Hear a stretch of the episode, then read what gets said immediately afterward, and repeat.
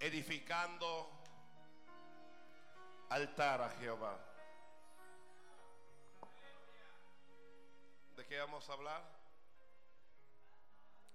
Edificando altar a Jehová.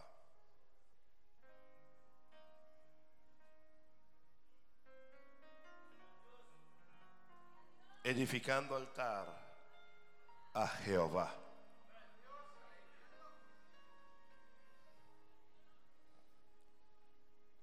¿Qué cosa es un altar?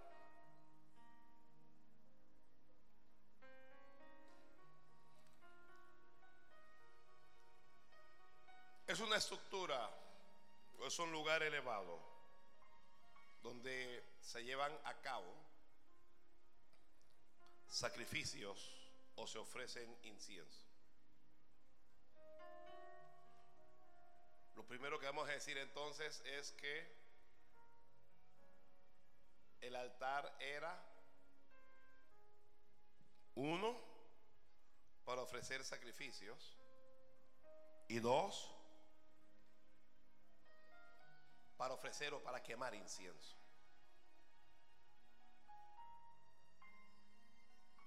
La estructura bien podía ser de tierra o, o podía ser también de piedra.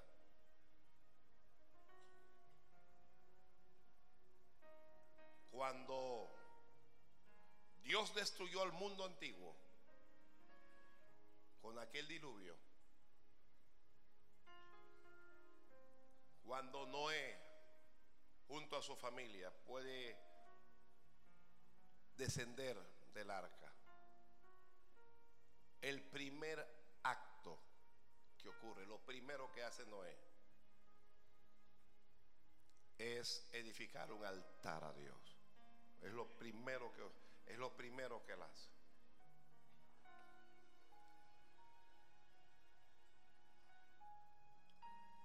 Luego de eso vemos cómo Dios le habla. Cuando nosotros edifiquemos altar a Jehová, en el altar que nosotros edifiquemos va a haber presencia de Dios. Gracias por el que dijo amén. Cuando nosotros, voy a repetirlo, cuando nosotros edifiquemos altar a Jehová, lo que va a ocurrir allí es que en ese altar va a haber presencia de Jehová. En ese altar va a haber presencia de Jehová. Pero cuando edifiquemos altar a Jehová también va a haber voz de Dios. Va a haber voz de Dios. Va a haber palabra de Dios. Ay, Dios mío, gloria a Dios, gloria a Dios. Gloria al Señor. Y Dios le habló a Noé. Porque dice en la Biblia, y edificó Noé un altar a Jehová. Y tomó de todo animal limpio y de toda ave limpia y ofreció el holocausto en el altar. Y dice la Biblia, y percibió Jehová olor grato.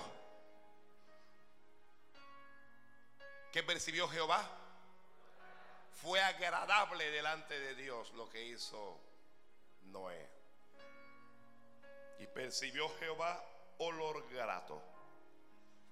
Y dijo Jehová en su corazón, no volveré más a maldecir la tierra. Ay, cuando hay, mire, cuando hay altar a Dios, se acabaron las maldiciones.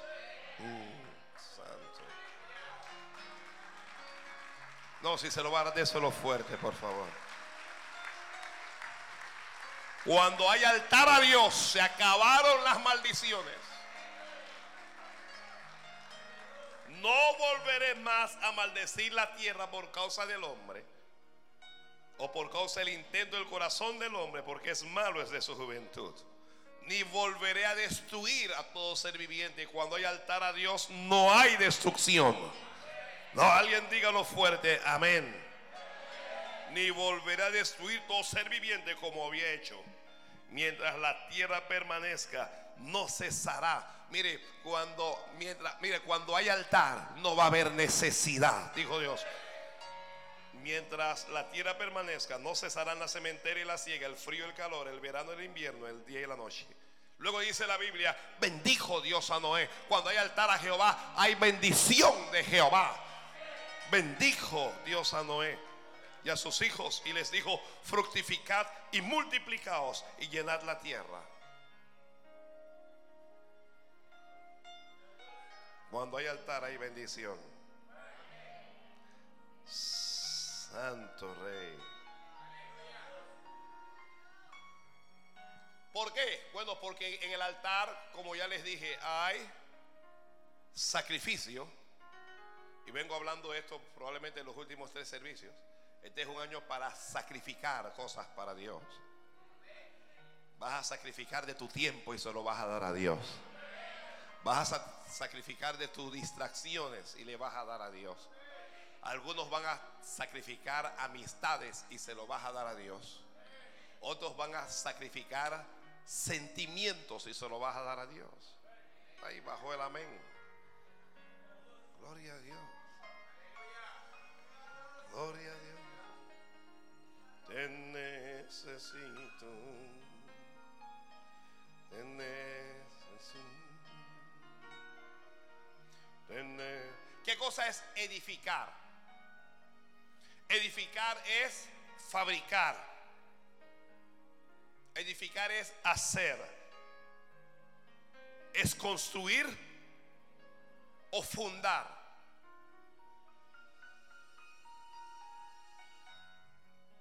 Construye. Haz. Fabrica. O hay que fundar algo. Creo que este es un buen año para comenzar a construir una nueva y mejor relación entre Dios y nosotros. Gloria al Señor, gloria al Señor. Porque a veces estamos con Dios, pero no hay altar. ¿Recuerda usted a Jacob?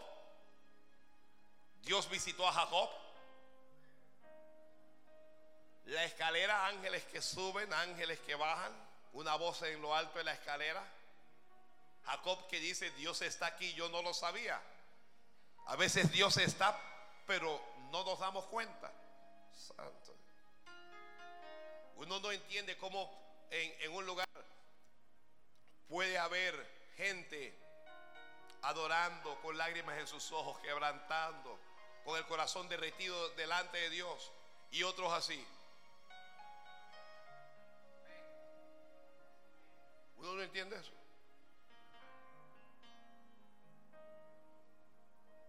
Yo los miro, yo los miro con curiosidad. Se sientan así. Están más perdidos que el hijo de Limber.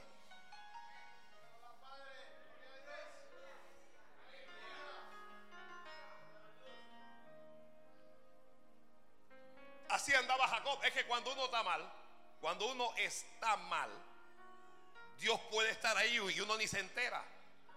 No hay sensibilidad espiritual. No, no existe sensibilidad espiritual. Entonces, Jacob como engañaba al papá, al hermano, engañaba a todo el mundo, se acostó ahí, ahí, ahí estaba Dios y se durmió. Y Dios tuvo que visitarlo. Luego, se levantó y que Dios está aquí, yo no lo sabía.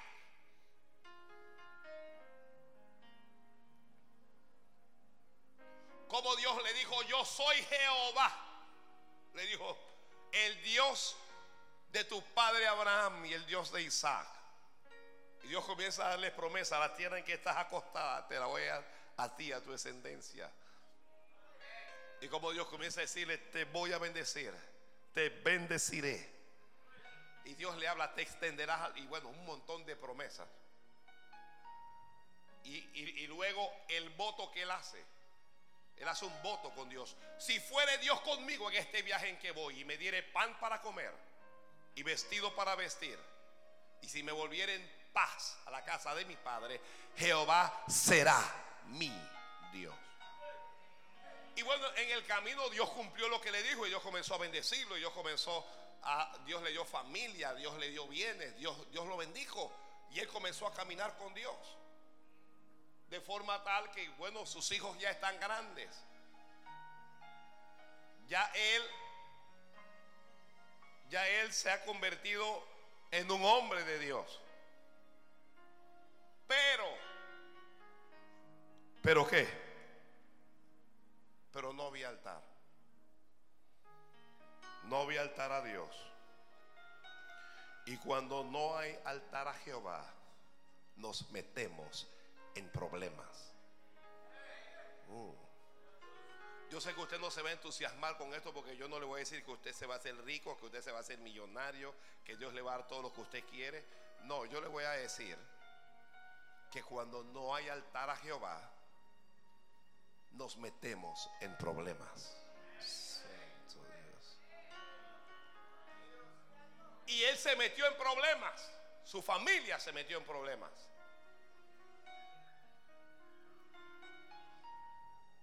Sus hijos se metieron en problemas. Él tenía una sola hija. ¿Cómo se llamaba ella? Rina. Ah, es Dina.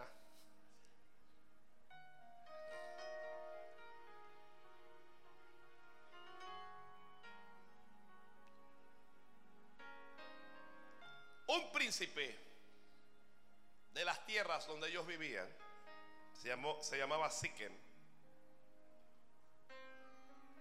Se unió a esta Dina y yo no sé si la convenció o fue que la forzó, pero la deshonró. Se acostó con ella y la deshonró. Pero cuando se acuesta con ella, el joven se enamora de ella se, enamoró de ella. Entonces le, dijo al papá, yo me quiero casar con ella. Cuando un hombre se enamora de una mujer de verdad, ese hombre se quiere casar con esa mujer. Y cuando un hombre no se quiere casar con la mujer es porque no la ama. Le dijo, por favor, ve y pide su mano a sus padres. Pero los hermanos de Dina, los hijos de Jacob, estaban molestos porque habían deshonrado a sus hermanos. Entonces cuando el rey de aquella tierra va y dice, mira, tengo un hijo, está enamorado de su hija, queremos que se casen, le está pidiendo la mano a Jacob, pero Jacob se queda callado. Y cuando los padres se quedan callados, los hijos hablan. ¿Hay padres aquí? Que tus hijos no hablen por ti. Que tus hijos no hablen cuando a ti te toca hablar. Tenemos que volver a algunos principios. El, principio del respeto. Cuando nosotros crecíamos y los adultos hablaban, los, los menores no nos podíamos asomar por ahí a opinar.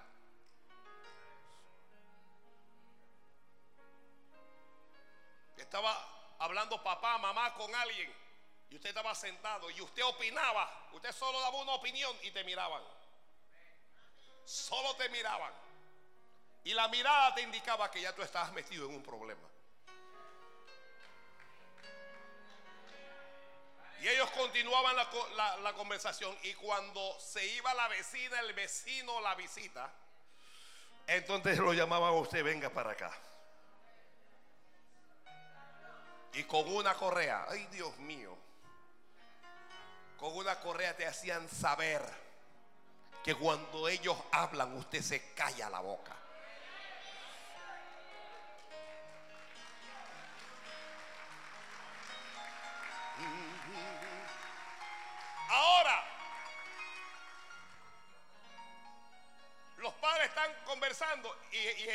La, niña, 10, 11 años. No, mamá, no es así, no es así. No, no era rojo, era azul, mamá. Ay, sí era azul.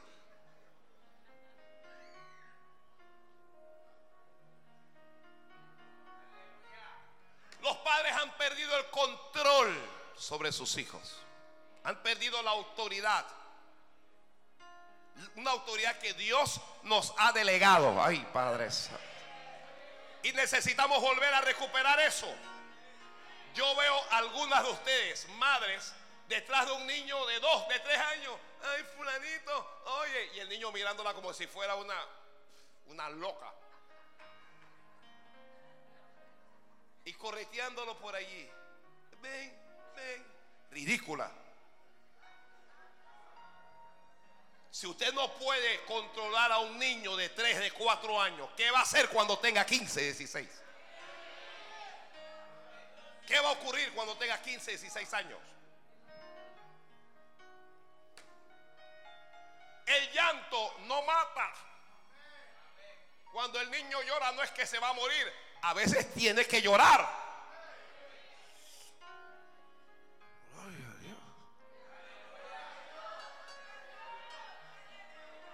Padres y madres que tienen problemas, tienen dificultades y sientan a los niños, sientan al niño. Mira lo que hizo tu papá. ¿Cómo tu papá va a hacer eso a una niña? Dígame si esa mujer no es una insensata. ¿Cómo tu papá se va con otra mujer? ¿Cómo esto? ¿Cómo lo otro? ¿Cómo, una madre, cómo una puede hacer una cosa como esa?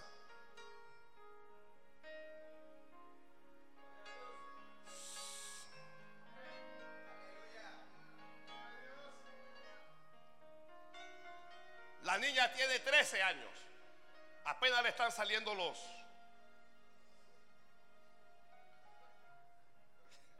Mira el otro. Mira el otro. Dije los corocitos, dice.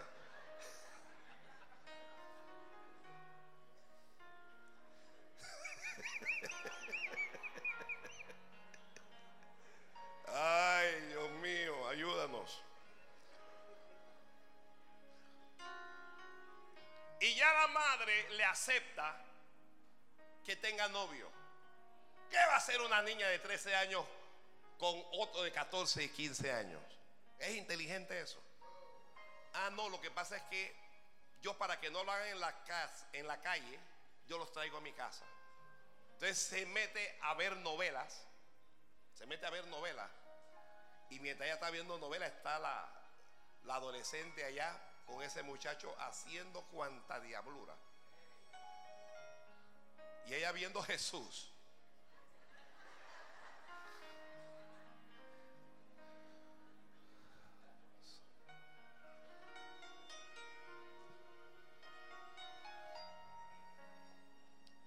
Le hablaron a Jacob.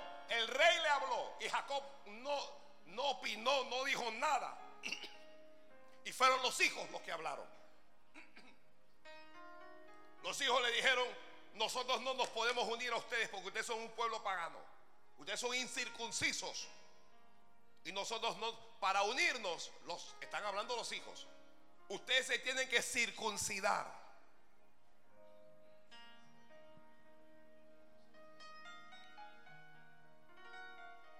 Cuando los padres, las madres siguen, obedecen a los hijos, hay problemas. Hay problemas. Si tú eres mamá, si tú eres papá, tú debes ser quien guíe a tus hijos. No puede ser tus hijos quien te guíen a ti. Santo Dios. Bueno, voy a correr. El rey dijo, muy bien, pues nos circuncidamos. Se tienen que circuncidar todos los varones. Lo hacemos. Y, y el rey ordenó circuncidarse. Imagínense un tiempo que no hay anestesia, no hay nada. Creo que como al tercer día, en el momento de mayor dolor, usted sabe que después de la circuncisión, hermano, Dios mío, que eso duele. Entonces los hijos de Jacob, sin que lo supieran, se levantaron y fueron y mataron a todos esos hombres. A todos. Todos los hombres de ese pueblo fueron asesinados. Luego van y le informan a Jacob y él dice, pero ¿qué habéis hecho? ¿Qué han hecho? Me han turbado, dijo. Ahora van a escuchar los otros pueblos lo que ustedes hicieron y se van a levantar contra nosotros y nos van a matar. Y se angustiaron, se angustió Jacob, se desesperó, sabía que se había metido en un problema.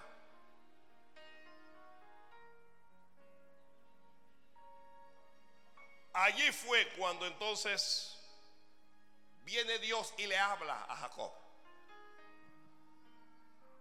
Jacob está en un grave problema, pero viene Dios y le habla y le dice, levántate. ¿Cómo le dice?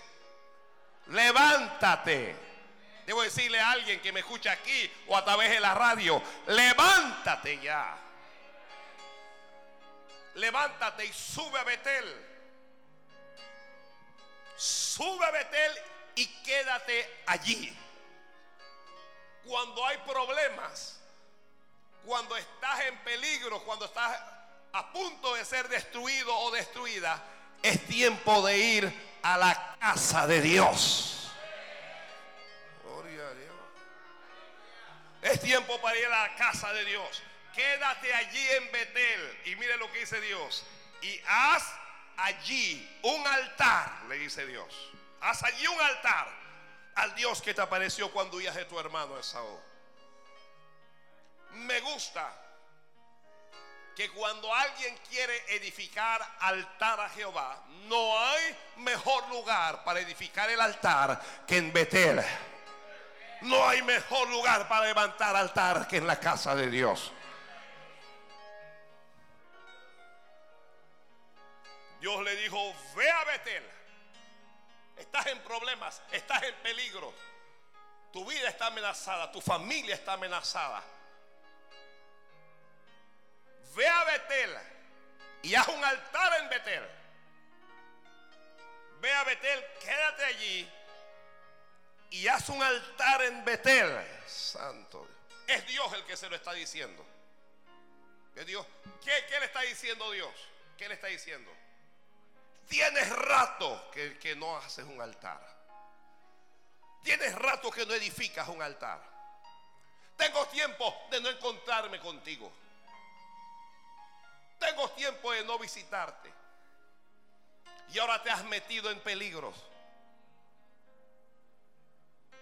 Pero aunque tú seas ingrato, aunque seas ingrata, en el altar hay misericordia de Dios. Aleluya, aleluya. En el altar hay misericordia de Dios. Los hijos de Jacob merecían la muerte, merecían ser borrados. El mismo Jacob debió ser muerto con ellos. Pero la misericordia de Dios es desde la eternidad y es hasta la eternidad. Así es que levántate y ve y haz ese altar. En el altar, repito, va a haber sacrificio. En el altar va a haber eh, incienso. En el altar tiene que haber quebranto. ¿Qué es lo que tiene que haber en el altar? Quebrantamiento. ¿Cuántos recuerdan a Elías? Allá en el Carmelo con el altar. ¿Qué hizo? Tomó el buey y lo picó, lo partió. Lo quebró todo. En el altar tiene que haber quebrantamiento. En el altar hay humillación. Yo no soy una gran cosa. No importa cuántos títulos tenga, no importa si sea empresario o político o lo que sea. Yo no soy una gran cosa. Aquí el grande es uno solo, ese es Dios. Aquí grande solo hay uno y ese es Dios. A veces nos sentimos orgullosos de lo que somos o de lo que hemos alcanzado, ignorando que sin Dios no somos nada y que apartados de Él nada podemos hacer.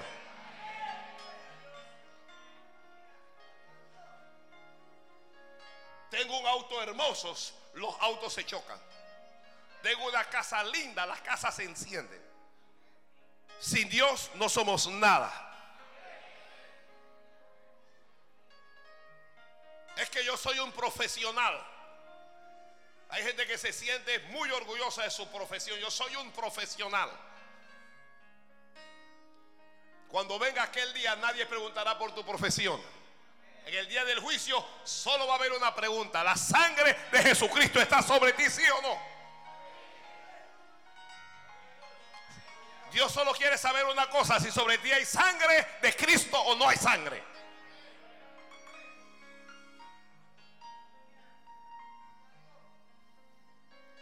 Sube a Betel, quédate allí y haz un altar. El altar se hace en los lugares altos. El altar se hace en los montes. El altar se hace en Betel. El altar es para encontrarnos, los que escriben, o para reencontrarnos con Dios. Oh, gloria a Dios, gloria a Dios. Santo Dios. Voy a, voy a, voy a callarme en la boca ahí. Yo, voy a, yo, yo me callo mientras usted alaba.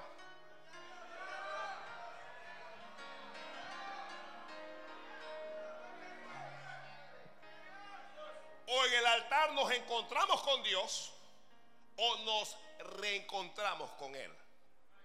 Y yo no sé usted, pero si alguien se pone la mano en el corazón y es honesto honesta, tal vez va a decir, yo tengo que reencontrarme con Dios. Yo me he concentrado en el dinero, yo me he concentrado en la profesión, yo me he concentrado en los estudios, yo me he concentrado en todo menos en Dios.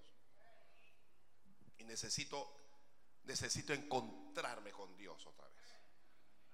Así es que Él necesita ayuda. ¿Alguien aquí necesita ayuda de Dios? Mire, yo, yo, yo no sé, yo siento que hay gente que dice amén por decir amén. Yo estoy preguntándole a alguien que está en algún problema, que está en alguna dificultad, que siente que ha perdido el norte, que no sabe qué va a hacer de su destino que no sabes qué le para el futuro, que siente que está como en el aire, que siente que pecó, que falló, que se equivocó y que ahora sencillamente no sabe qué hacer. A esa persona es a la que quiero hablarle hoy. A esa persona es a la que le traigo este mensaje divino para decirle, edifica altar a Jehová. No te quedes en el golpe. No te quedes en el error. No te quedes en la herida. No te quedes en el suelo. Te caíste, pero no te quedes en el suelo. Fallaste, pero no te quedes así. Permite que en este año Dios te levante. Permite que Permite que la voluntad de Dios se cumpla en ti. El enemigo pensó, los van a matar. El plan de Dios se va a destruir. Pero el plan de Dios no se va a destruir. Dios cumplirá su propósito en ti. ¿Me está escuchando?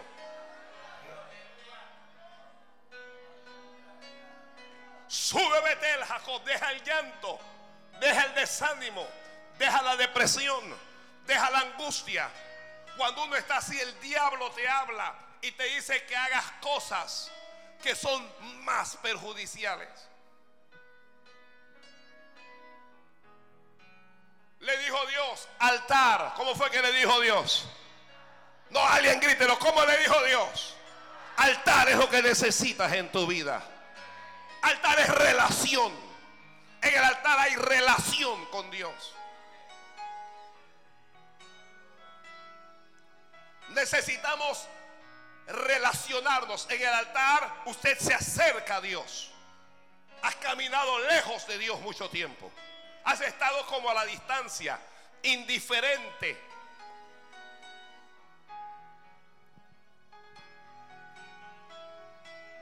No fue Jacob el que lo pensó y dijo, voy a levantarme, voy a hacer. Fue Dios el que se lo dijo. Como Dios te lo está diciendo a ti. Mm. Gloria. Levántate. Cambia. Sube a Betel, casa de Dios. Quédate allí. Y haz un altar a Jehová tu Dios asaltar al Dios que te ayudó antes, al Dios que se te apareció antes, al Dios que te habló en el pasado, asaltar al Dios que te salvó, al Dios que te limpió. Haz un altar allí. Y Jacob recibió esta palabra. Yo no sé cuánto están recibiendo esta palabra. Jacob recibió esta palabra. Él dijo, es cierto que, que tengo que levantarme. Tengo que mejorar mi relación con Dios. Tengo que acercarme más a Dios. Tengo, tengo que ir a buscar de Dios. Él, aunque había sido llamado para ser ejemplo para sus hijos, no había sido ejemplo hasta el momento. Aunque él tenía que ser un factor de influencias en la vida de ellos, él no los había influenciado hacia Dios. Así es que ahora Jacob acepta lo que Dios dice. Y le habló a su familia. Si hay algo que hace el altar, es que el altar bendice a la familia. Voy a repetir eso, repítelo, pastor. Si hay, si hay una cualidad del altar, es que el altar no bendice a una sola persona. El altar bendice a la familia. Cuando Noé bajó de la embarcación y edificó altar a Dios, Dios percibió olor grato y Dios le bendijo a él y bendijo a su familia. Que el altar bendice a tu familia. Y no importa cuántos errores haya en tu casa, cuando hay altar a Jehová, esos errores se irán corrigiendo. Y Alguien ore ahí. Alguien ore a Dios ahí. Alguien ore a Dios ahí. Alguien ore a Dios ahí. Hablando en lenguaje. Jacob le habló a la familia. Cuando Dios le habló a él, él sintió que recuperó la autoridad. Yo no sé quién ha perdido autoridad, autoridad moral, autoridad espiritual. Yo no sé quién ha perdido otro tipo de autoridad. Algo sé. Dios te va a hacer recuperar esa autoridad.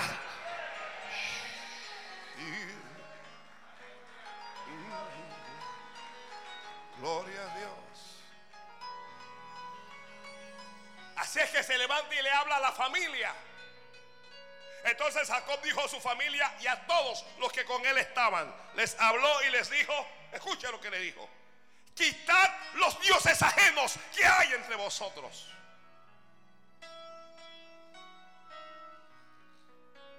Y limpiaos y mudad vuestros vestidos y levantémonos y subamos a Betel. Y haré allí altar al Dios que me respondió en el día de mi angustia. Le dijo, Santo Padre. Observe que dijo, quitad los dioses ajenos que hay entre vosotros. Vosotros. Limpiaos es vosotros. Mudad vuestros vestidos es vosotros levantémonos es nosotros, subamos es nosotros, subamos a Betel y haré allí, ese soy yo. Él, no dice y haremos altar, y haré, haré altar allí. Santo Dios. Para edificar, mire, para edificar altar a Jehová hay que tener una relación personal. Ese es Dios y yo. Ese no es Dios y nosotros. Ese es Dios y yo. Pero analicemos lo que él dijo. Lo que le dijo a su familia, los que con él estaban. Les dijo, quitad los dioses ajenos que hay entre vosotros. Él sabía que ellos tenían otros dioses y no los había estorbado. Hay que estorbar a la gente. Si usted es padre, es madre familia, usted tiene que estorbar a sus hijos. A sus nietos, usted es abuela, hay que estorbarlos. Se van a molestar. Te van a acusar de anticuada, de anticuado, de aburrida, de aburrida, de aburrido, de fanático. Te van a acusar. Pero tú tienes que estorbarlos. Un pastor debe estorbar el pecado en medio de la congregación. No vamos a lograr nada diciéndole a la gente que es que se van a hacer ricos, que se van a hacer millonarios, que Dios los va a bendecir, que, que Dios los va a prosperar, que Dios le va a dar lo que quiere en su corazón, que ellos den dinero y todo va a estar bien. No es así. Así no es, así no es la cosa. La cosa es así, dijo Dios, sed santos como yo, Jehová vuestro Dios santo soy. La cosa es así. Sin santidad nadie verá al Señor.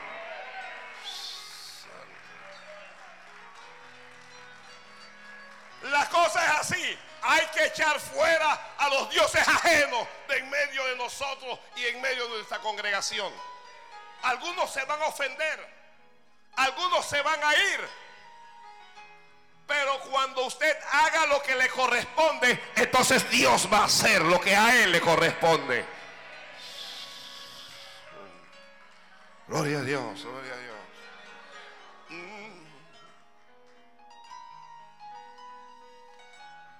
Dioses ajenos. El principal Dios ajenos que yo veo que hay entre nosotros o entre vosotros es el dinero. Es un amor al dinero. ¿Quién necesita dinero aquí? Pienso que todos. ¿A cuánto les gusta el dinero? Pienso que a todos. Pero una cosa es que lo necesites, que te agrade tenerlo y otra cosa es que desarrolles un amor por el dinero. Que estés dispuesto a comprometer tus valores y tus principios por dinero que estés dispuesto a cambiar tu fe por causa del dinero, alejarte de Dios por causa del dinero. Si hay un Dios que se ha levantado en medio de las iglesias, es el Dios mamón o el Dios de las riquezas. Usted, usted, cuando usted busca en redes sociales y usted trata de encontrar mensajes, todo este va a ir bien, yo te profetizo, yo te digo que eh, todo, tiene que ver con dinero. Cuando, cuando, usted ve testimonios, antes los testimonios era que el ciego no veía y que ahora ve. Es que alguien tenía cáncer y ya fue sanado. El testimonio era que alguien estaba paralítico y que Dios lo levantó. Ahora el testimonio es que Dios me dio un carro, Dios me dio una casa, el testimonio es que me aumentaron el salario. Todo tiene que ver con dinero. Parece que ya Dios no sana, parece que ya Dios no levanta, parece que Dios no hace otra cosa.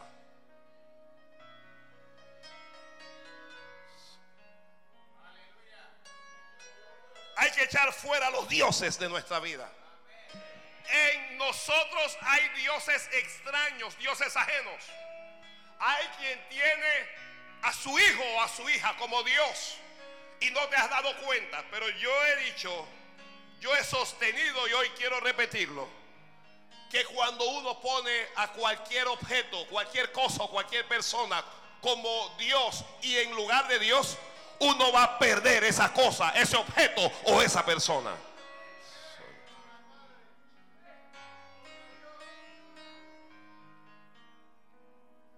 Hay quienes tienen su marido como Dios, su mujer como Dios. Usted sabe que el hombre está endemoniado, pero usted lo sigue en sus diabluras. Usted sabe que la mujer es perversa, pero usted...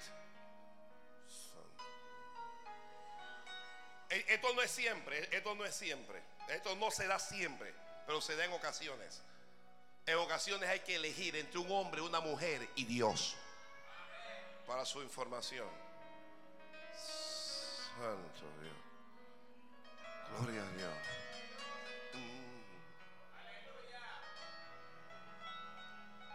Un marido le reclamaba a las mujeres que tú nunca vas conmigo. Yo salgo a la calle y voy con otras mujeres porque tú nunca estás conmigo. Ven conmigo, pero ¿a dónde quieres llevarme? Ven al baile, ven a la discoteca. No, yo no quiero ir, yo soy cristiana, pero bueno, entonces yo me voy a ir con quien me da la gana. Ella un día dijo, ¿sabe qué? Yo voy a acompañarlo y lo acompañó. Luego cuando entró a la discoteca, vamos a bailar, ella se sentía mal, pero bueno, su marido, vamos a bailar.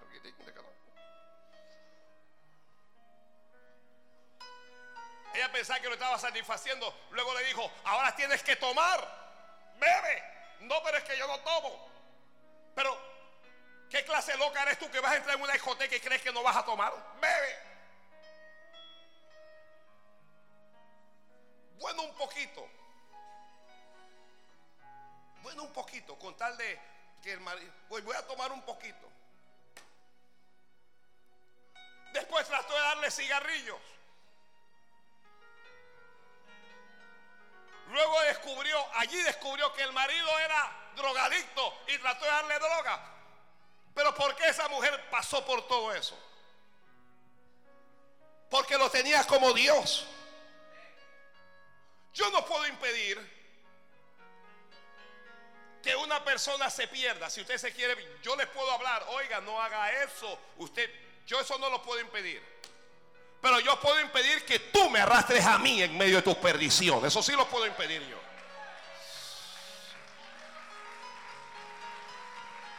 No. Ven conmigo. No. Y mañana cuando se le ocurra meterte a un burdel, meterte a un prostíbulo, ¿qué, qué vas a hacer? No. Mañana cuando te pide o cuando te pida que quiere estar con dos a la vez, ¿qué vas a hacer? No, uno dice no. Yo soy de Jehová. Jesús es mi Señor. Yo no puedo impedir que tú te pierdas, pero a mí tú no me vas a arrastrar contigo. Mm. santo Dios. A veces hay que elegir y abandonar ese Dios. Déjalo que se cae. Déjalo que el diablo lo destruya que Él volverá arrepentido a ti a pedirte perdón.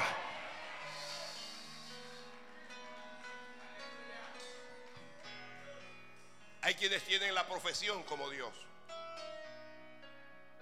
el empleo como Dios.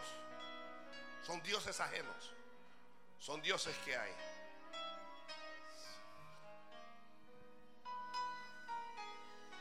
Gloria a Dios, gloria a Dios. Gloria a Dios. Gloria al Señor. Yo mejor, mejor me, me, tomo la. Tú sigue tocando ahí.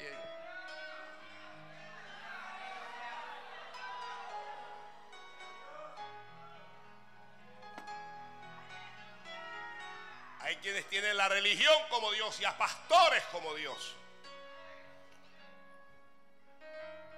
Los pastores no son Dios, solo son siervos de Dios. Somos instrumentos de Dios, tan imperfectos como usted. Usted no lo va a saber, pero nosotros vamos al baño como usted. Nosotros comemos como usted. Y escuche esto. Y también pecamos como usted. Gloria a Dios, se le fue el gozo, se le fue el gozo. Quitad los dioses ajenos que hay entre vosotros. Amarás a Jehová tu Dios con todo tu corazón, con toda tu alma, con todas tus fuerzas. Le amarás sobre todas las cosas. Vas a amar a Dios antes que a tu mamá, antes que a tu papá. Estoy esperando que alguien diga amén. Que vas a amar a Dios antes que a tu madre o a tu padre. Vas a amar a Dios más que a tu mujer o más que a tu marido Vas a amar a Dios más que a tus hijos, vas a amar a Dios más que al dinero, lo vas a amar más que la profesión que tienes, lo vas a amar más que el empleo que tú tienes, vas a amar a Dios sobre todas las cosas.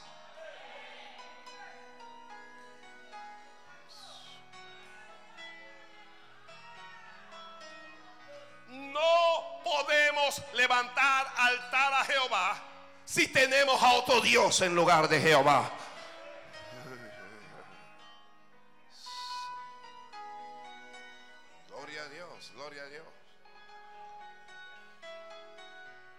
Hermano, y si a usted se le muere la mujer y se pone a pensar de que yo cancelo.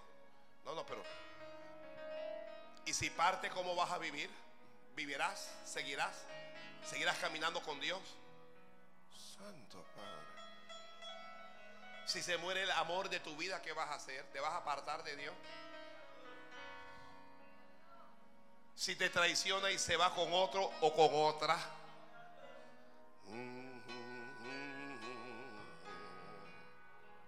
¿qué va a ocurrir? Te vas a volver loca.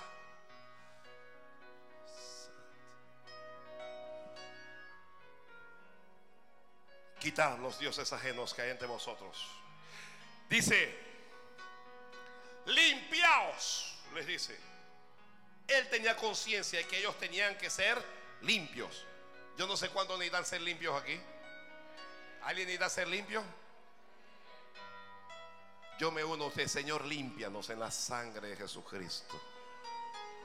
Límpianos en la sangre del Cordero de Dios. Limpiaos. Lo que ocurre es que el pecado nos ensucia, pues. Nos hace inmundos. Nos corrompe. Y necesitamos limpiarnos. Santo Dios. Y mudad vuestros vestidos. Esto habla de un cambio. No solo en lo exterior, pero también en lo interior.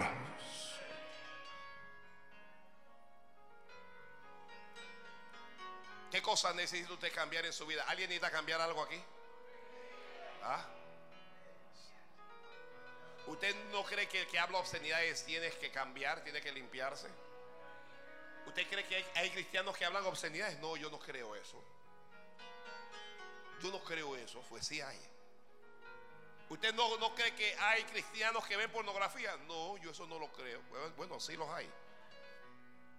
¿Usted no cree que hay cristianos que se masturban? Por favor, qué obscenidad, yo no creo eso, pero sí los hay. Que hay cristianos que le gustan otros hombres y cristianas que le gustan otras mujeres. ¿Usted no cree eso?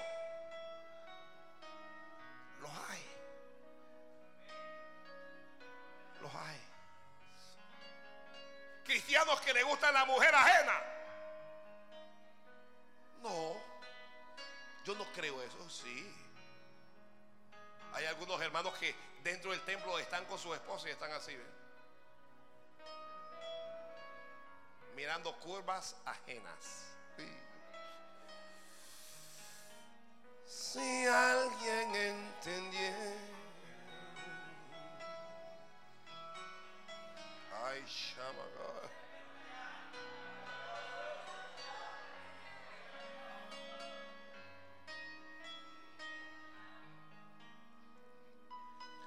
Dijo, si voy a levantar un altar a Dios, nos vamos a poner serios. Vamos a arreglarnos con Dios. Que vamos a arreglarnos con Dios este año. Miren, si el fuego de Dios va a bajar, vamos a ponernos en serio. Recuerde que el altar está asociado con el fuego. Hay una sociedad entre el altar y el fuego, porque en el altar o se tiene que quemar el holocausto o se tiene que quemar el incienso. Tiene que haber fuego. Santo Dios, santo Dios. Alguien que me está escuchando, no levante la mano sin escucharme. Levante la mano si está de acuerdo.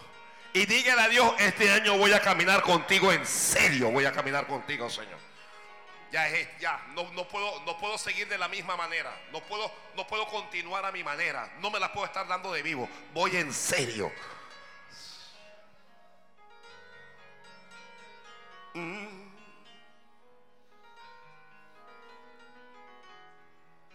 Si quiero levantar altar, primero hay cosas que hay que arreglar.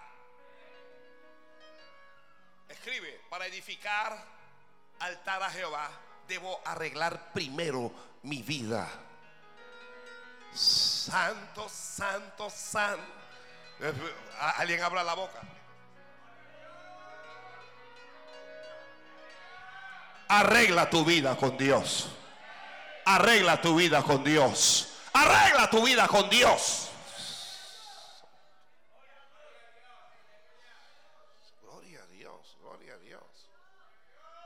Vamos a arreglarnos. Alguien diga amén. Sí, esto va a ser así. Estaban en peligro. Él dijo, me van a matar. No, yo tengo que arreglarme con Dios. Un día estoy en el templo, el otro día estoy en la discoteca. Un día estoy en el templo, el otro día estoy media desnuda en la playa. Un día estoy, ahora van a la playa, se desnudan y luego ponen unos, ¿cómo se llaman esas? Emojis. Tienen, tienen las tetas afuera y luego les ponen unas maripositas ahí en las redes. Ridícula.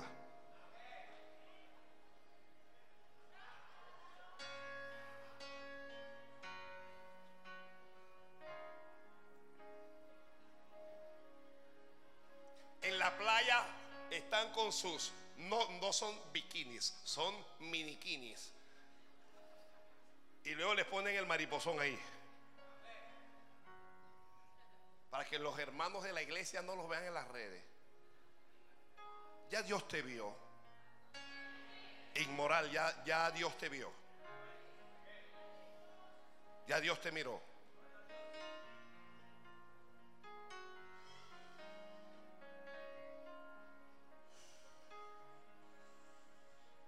Toca, toca. Toca que esta palabra, esto es con todo el mundo. Esto, esto, a, a mí lo que me encanta de la palabra de Dios es que no respeta a hombre ni mujer. No importa si eres apóstol, profeta, ángel, lo que sea, cuando la palabra va, corta a todo el mundo.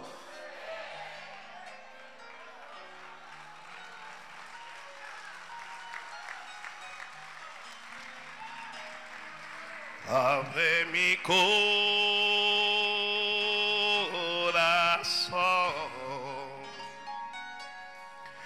Quiero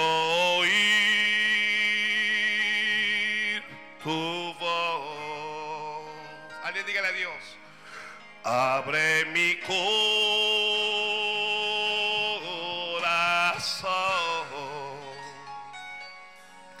Quiero oír tu voz. Te necesito. Te necesito. Te necesito. Te necesito. Vamos, levante la mano y dígale al Señor. Te necesito. Te necesito. Te necesito. Te necesito.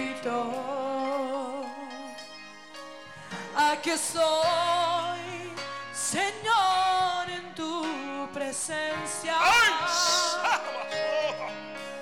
Quiero escuchar tu corazón y saber quién soy y a dónde voy y el propósito del sumo gran yo soy.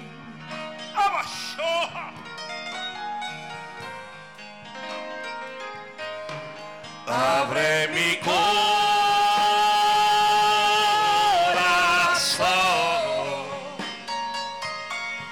Quiero oír tu voz. Pídele con tu corazón. Abre mi corazón.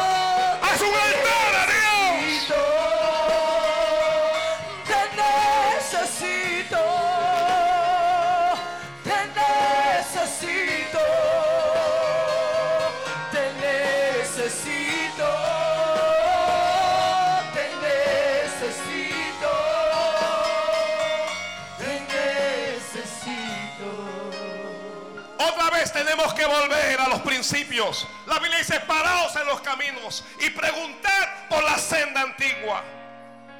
Otra vez la iglesia tiene que volver a vestir decorosamente.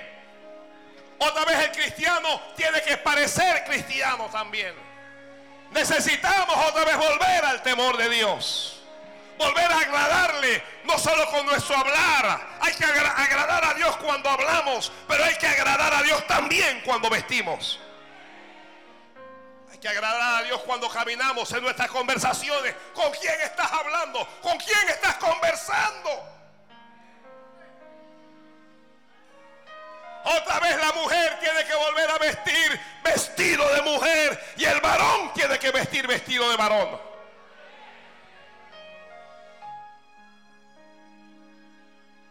No veo unas, un- unas mujeres desvergonzadas que se suben con un pantalón Yo no sé cómo se meten en ese pantalón y se paran frente al altar y se ve unas obscenidades cuando se paran allí.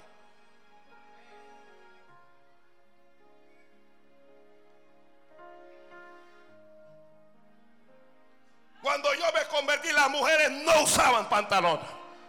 Y si usted me pregunta a mí, yo creo que la mujer no debe usar ningún pantalón. La mujer debe ser mujer y tiene que parecer mujer también.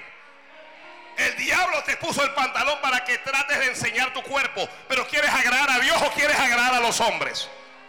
¿Quieres mostrar tu cuerpo ante los hombres o quieres aparecer como templo del Espíritu Santo? Ah, no, espérese, eso es legalismo, es fundamentalismo. La Biblia dice que la mujer no vestirá vestidura de varón, ni el varón va a vestir vestido de mujer.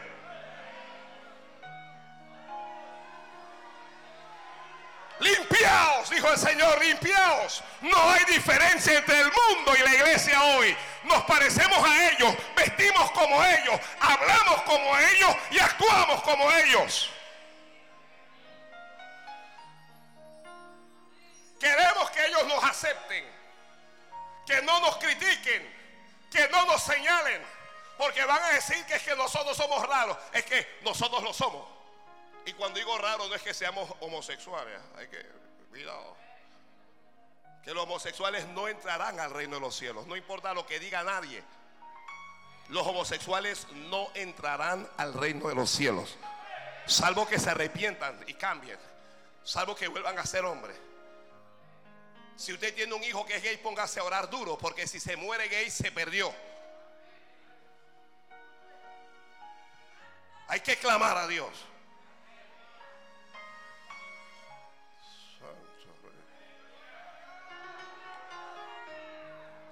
Vaya a algunos conciertos cristianos y luego vaya a un concierto del mundo y usted va a ver que no hay diferencia. La misma cosa es.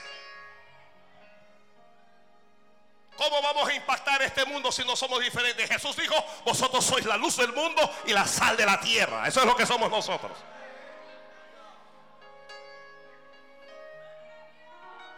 Jacob dijo, limpiaos, limpiaos. Nos tenemos que limpiar. Que nos tenemos que limpiar.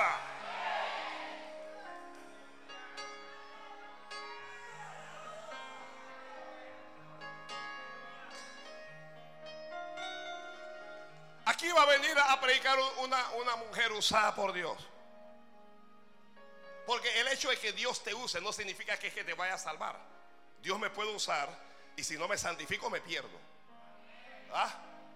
Dios usó al, al, al asna de Banami. Pregúnteme si se salvó esa asna.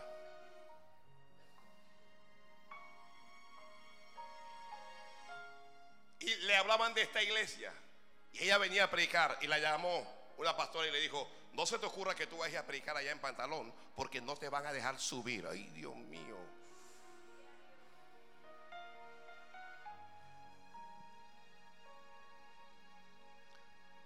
Pastor, es la ropa lo que hace al hombre, porque Dios lo que mira es el corazón.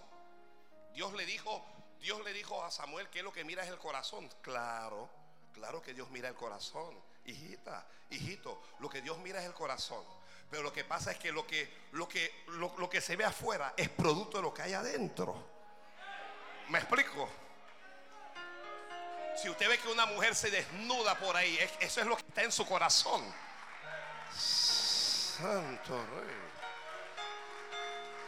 Cuando usted va a la Biblia, Dios le dijo a Moisés cómo se tenía que vestir el sumo sacerdote. Y Dios le dijo hasta qué clase de calzoncillos se tenía que poner. Dios le dijo, me le vas a poner esta túnica, me le vas a poner esto, vas a poner una mitra, vas a hacer aquello. Oye, y el calzoncillo, él no se va a poner bikini. Léalo en la Biblia. Entonces, si Dios, si Dios ordenó hasta la forma del calzoncillo de que iba a estar delante de él, que nadie venga a decirme que Dios no mira como tú vistes.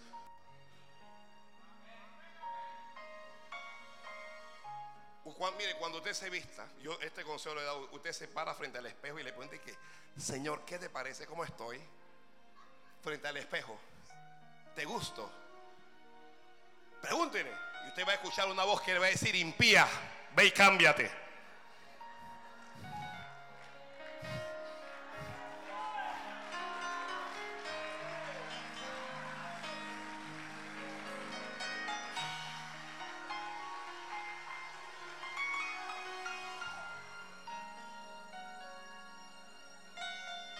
Bueno, ya Jacob habló, vamos a... Es que a, usted le encanta cuando yo hablo de las cosas de afuera, pero ¿cómo vamos a señalar lo de afuera si no señalamos los de dentro? Ah, la iglesia en vez de iglesia lo que parece es un mercado persa, eso es lo que parece la iglesia hoy. Usted ve conciertos, no es para alabar a Dios, no es para buscar el rostro de Dios, es para hacer dinero y para proyectar hombres. Traemos géneros que son del infierno. No es que fue Dios el que hizo la música. Sí, yo, sé, yo lo sé muy bien. Pero quien que estudia un poco lo que es la música, no entiende que la música no es solo sonido, sino que también es espíritu. La música también es espíritu. Si aquí viene una, una especie de, un grupo, una sinfónica, y comienza a tocar solo instrumentales, pero tristes, usted se va a sentir triste sin que nadie haya cantado. Si ellos comienzan a entonar música alegre, usted va a estar ahí moviendo los pies porque usted se va a sentir alegre.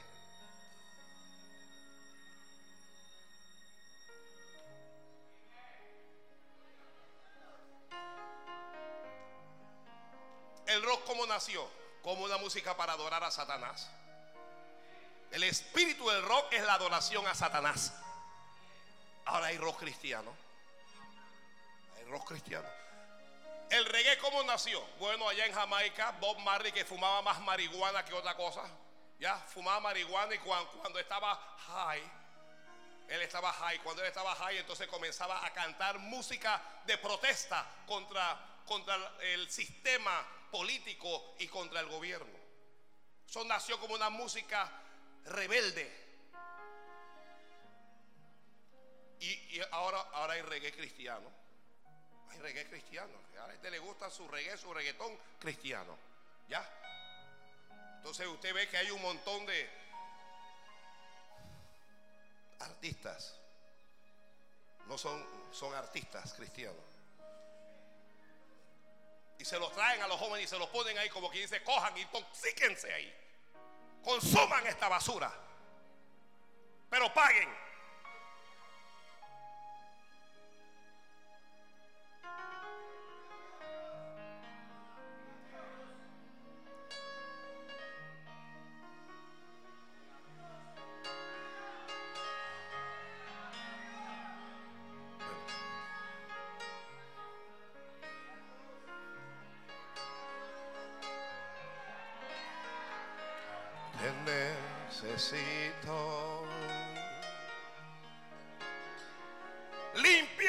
Dijo, dijo Jacob. El hombre se levantó y dijo, yo he estado dormido, pero ya no estoy más dormido. Límpiense, santifíquense, echen fuera los dioses ajenos y vamos a Betel, vamos a subir otra vez. Y allí voy a hacer altar al Dios que me apareció en el día de mi angustia.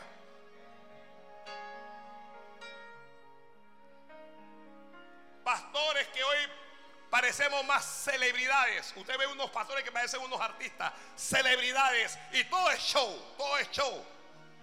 El Evangelio no es distracción ni es show. Cuando esta palabra se predica hay gente que se siente mal. Cuando esta palabra se predica hay gente que le molesta. Cuando esta palabra se predica hay gente que se quebranta. Pero nosotros no estamos aquí para hacer un espectáculo. Estamos para conducirlos a ustedes al reino de los cielos. Yo no vengo aquí a hablar de mi propia vida. A veces lo que hablo me golpea a mí mismo, pero hay de mí si no predicar este evangelio.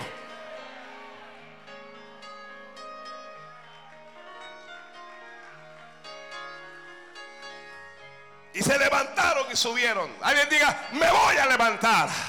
No alguien dígalo delante de Dios. Me voy a levantar, Señor, este año. Yo no me voy a quedar así. Yo no voy a vivir así. Tú no naciste para ser arrastrado por Satanás. Tú no naciste para vivir en medio de la inmundicia. Tú no naciste para vivir en medio de la inmoralidad. Tú has nacido para la gloria de Dios. Tu vida le va a dar gloria a Dios.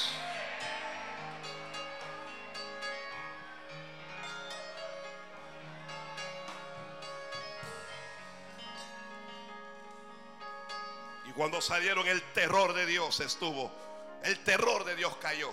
Dios respaldó lo que hizo Jacob.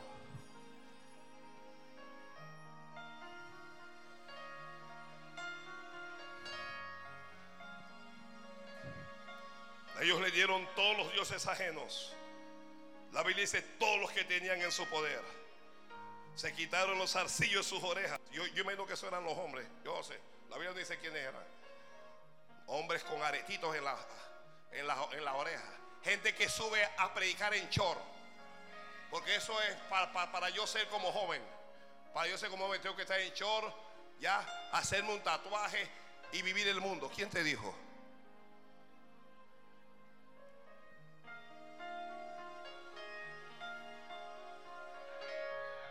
La Biblia dice que la naturaleza misma enseña que al hombre le es deshonroso dejarse crecer el cabello, mientras que a la mujer le es honroso. Y uno ve unas muñecas montadas en el altar, vestido, hombres vestidos de mujer. Córtate el pelo, hombre.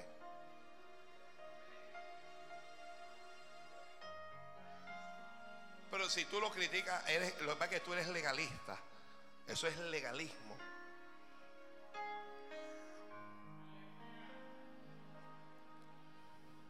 Y salieron y el terror de Dios estuvo sobre las ciudades que había en sus alrededores. Y no persiguieron a los hijos de Jacob. Cuando tú edifiques altar a Jehová, ningún demonio te va a perseguir. Eh, voy a repetirlo ahora. Cuando tú edifiques altar a Dios y cuando tú vayas a edificar altar a Dios, ningún demonio te va a perseguir. Ningún demonio te va a perseguir a ti. A ti no te va a perseguir, agárrese ahí. A ti no te va a perseguir ningún problema. Los problemas van a huir de ti. Amén. Recibo eso. Alguien diga, Señor, yo acepto esa palabra. Los problemas no te perseguirán. Los problemas huirán de ti.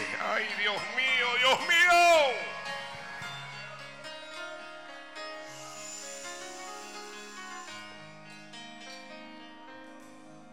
Alguien levante la mano conmigo y dígalo en fe. No lo repita porque yo lo digo, pero dígalo con fe. A mí ningún problema me va a perseguir. No, pero dígalo con fe. A mí no me va a perseguir, ninguna enfermedad me va a perseguir. Alcanzó a mi tatarabuela, alcanzó a mi bisabuela, alcanzó a mi abuela, pudo que haya alcanzado a mi mamá, pero a mí no me va a alcanzar. Ay, Shabbat.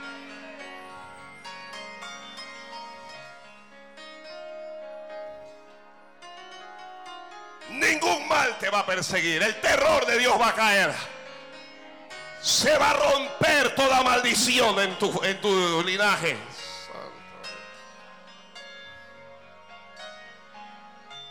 Gloria a Dios. Tú no vas a tener ningún problema de diabetes.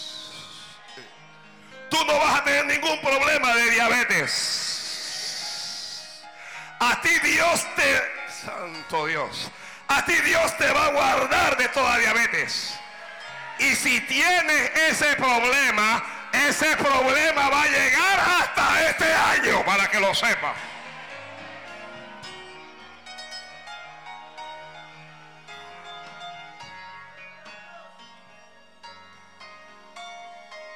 Santo Dios.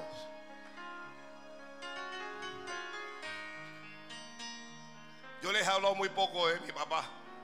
Mi papá sufría de diabetes. Se inyectaba insulina. Yo me convertí al Señor. Él decía, ore por mí, yo oraba por él. Padre, sánalo. Un día me llama y me dice, hijo, Dios me sanó.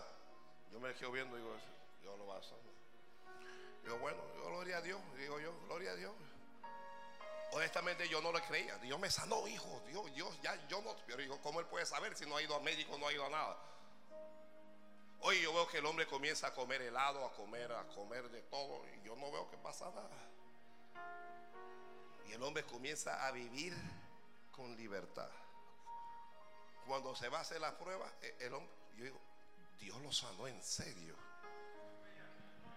Y yo digo, ay, Padre, gloria a tu nombre tú todavía haces milagro. Pero yo sabía que ese milagro más que con él tenía que ver conmigo, porque significaba que algo se acababa de romper allí. Ay, Dios mío. Algo se acaba de romper. Alguna malicia que ha estado en tu generación se va a romper este mismo año. Si lo que es, solo recíbeme esta palabra. Solo recibe esta palabra. Él llevó nuestras enfermedades y sufrió nuestros dolores. Y por su llaga fuimos nosotros curados.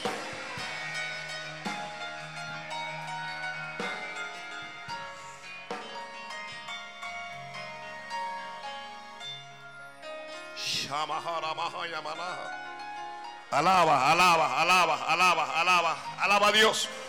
Levántame, transformame.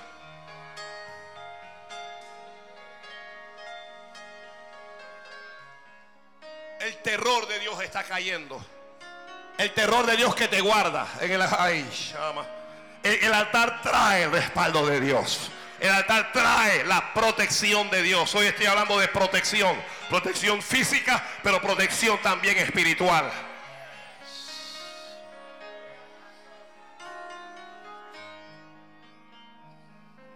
Alma bendice a Dios. Y llegó Jacob a luz. Llegó Jacob a donde llegó, a luz. ¿Cuántos recuerdan a esta ciudad llamada Luz? Fue la ciudad donde él se acostó a dormir sobre una piedra. Fue la ciudad donde tuvo el sueño con aquella escalera. Fue la ciudad donde Dios le habló. Luz fue la ciudad a la que él le cambió el nombre. Le puso Betel. Llegó a Luz. Esta es Betel. Y todo el pueblo que con él estaba. Y dice la Biblia. Y edificó allí un altar a Jehová. ¿Qué hizo ahí? ¿Qué hizo? Y edificó allí un altar a Jehová. Escapó de la muerte, escapó del juicio, escapó de la venganza. Aquí hay quien ha cometido errores. A través de la radio hay quien ha cometido errores. Y ahora se te están buscando para vengarse contra ti. Levanta tu altar. Y tu altar hará que la venganza huya de ti. Y los que hoy te quieren matar, mañana te buscarán para pedir perdón.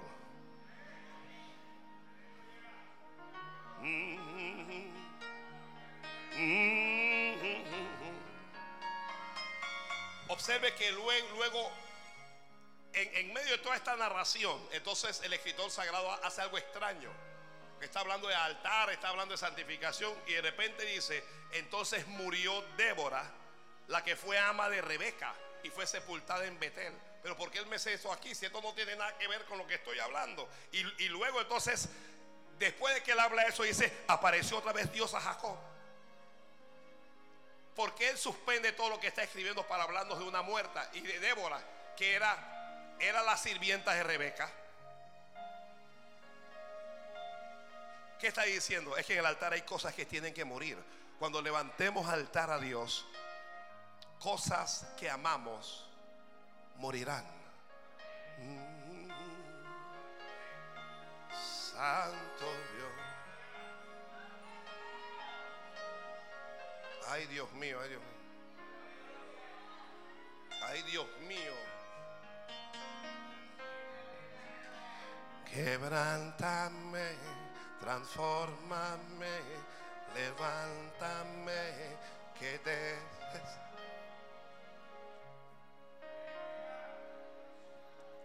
que va a morir. Es algo que tú quieres. Es algo que tú amas. En el altar siempre muere un animal. Siempre hay un sacrificio. Siempre muere algo. Alguien dirá un momento, ya Jesús murió por nosotros. Sí, estoy de acuerdo con usted. Por la salvación de nuestra alma. Pero ahora hay cosas que tienen que morir en nuestros corazones.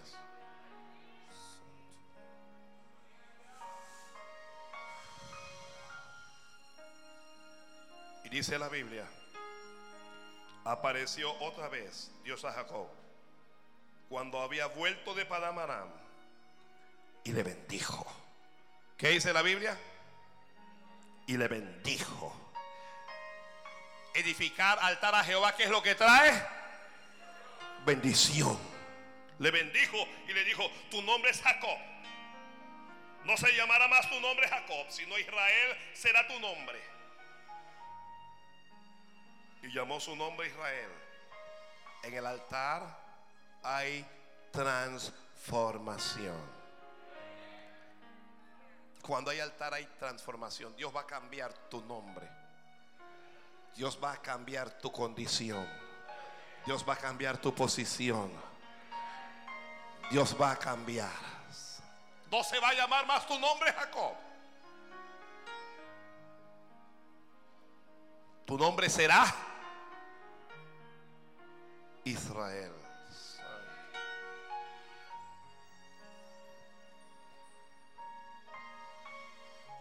¿Qué cosas hay en el altar? En el altar hay incienso, incienso es oración. En el altar hay quebranto, sacrificio. Pero en todo altar hay adoración. ¿Me expliqué? No voy a hablar mucho más.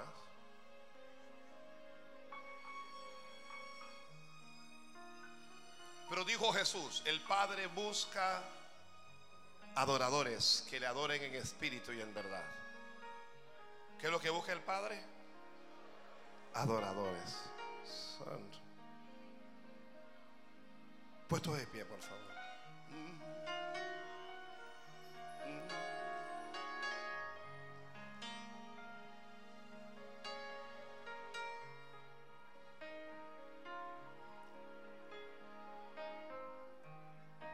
Tiene que haber sinceridad. Tiene que haber honestidad. Tiene que haber te- humillación. Te tienes que rendir. Permite que Dios te bendiga. Permite que Dios cambie tu vida. ¿Me está escuchando? Usted que está haciendo algo y nadie sabe lo que está haciendo. Usted que está engañando a su papá, que está engañando a su mamá. Usted que me oye y que hace como que no me oye, pero que me estás escuchando.